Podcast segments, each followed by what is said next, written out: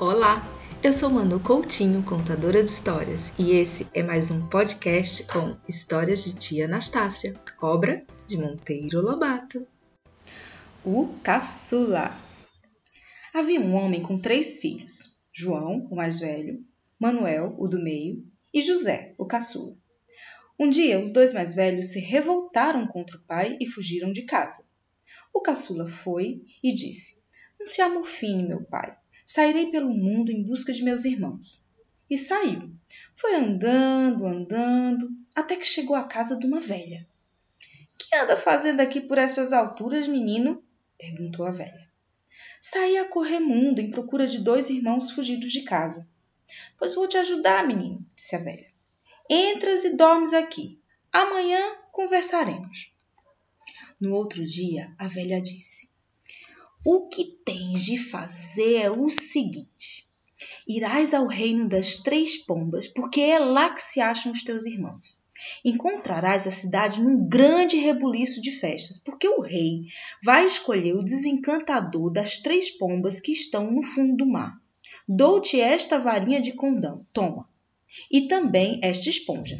Mas muito cuidado para que ninguém te veja com estes objetos, porque vai acontecer o seguinte: teus próprios irmãos vão caluniar-te perante o rei, dizendo que te gabas de seres capaz de descer ao fundo do mar, quebrar uma pedra que há lá e desencantar as três pombas, que são três princesas. Bem, o rei vai te chamar à sua presença e te perguntará se isso é verdade. Responderás que é mentira, mas que és capaz de fazer o desencantamento. E então irás para a praia do mar e lançarás na água a esponja a esponja irá flutuando e tu a acompanharás a nado até encontrares uma pedra. Baterás nessa pedra com a varinha de condão. A pedra se abrirá e aparecerá uma serpente. Baterás na serpente e a serpente adormecerá. Entrarás pela rachadura da pedra e encontrarás bem no fundo uma caixa. Dentro da caixa existe um ovo. É um ovo de três gemas. Quebrarás esse ovo e darás a clara à serpente. Feito isso, os teus trabalhos estarão terminados. As três gemas são as três princesas. A velha abençoou e José se dirigiu para o reino das três pombas. Encontrou o palácio em grandes festas e também viu seus irmãos.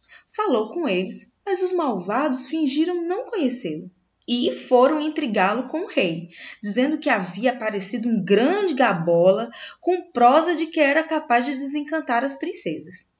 O rei chamou José à sua presença e interpelou: Saiba, Vossa Majestade, que é mentira, mas apesar disso, estou pronto para desencantar as princesas. O rei ficou admiradíssimo da segurança com que o rapazinho afirmava tal coisa e mandou que lhe pusessem um navio à disposição.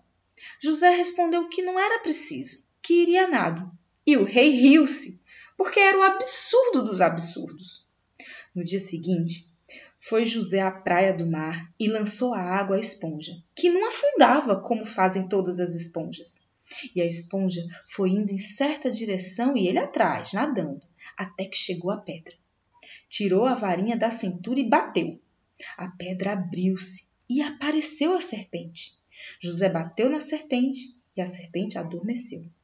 Entrou então pela rachadura da pedra e descobriu a caixa. Abriu-a e tirou o ovo. Partiu o ovo, deitou a clara na boca da serpente e recolheu as gemas no chapéu. Feito isso, lançou-se de novo no mar e veio nadando até a praia. Quando chegou, bateu com a varinha nas gemas, que se transformaram nas três moças mais bonitas do mundo. Foi um grande assombro no reino, mas os maus irmãos levantaram outro aleive contra José, dizendo que ele andava se gabando de ser capaz de trazer até a serpente. O rei perguntou-lhe se era verdade. É mentira, mas sou capaz de trazer a serpente. E lançando-se ao mar, foi a pedra e trouxe a serpente. Os maus irmãos tentaram levantar um terceiro aleive, mas dessa vez José danou com a maldade deles e com a burrice do rei, e dando-lhes umas varadas, adormeceu-os. Quando o rei voltou a si, não quis mais saber de histórias. Casou José com a mais bonita das três princesas. e mandou expulsar do reino os maus irmãos. E acabou-se o caso.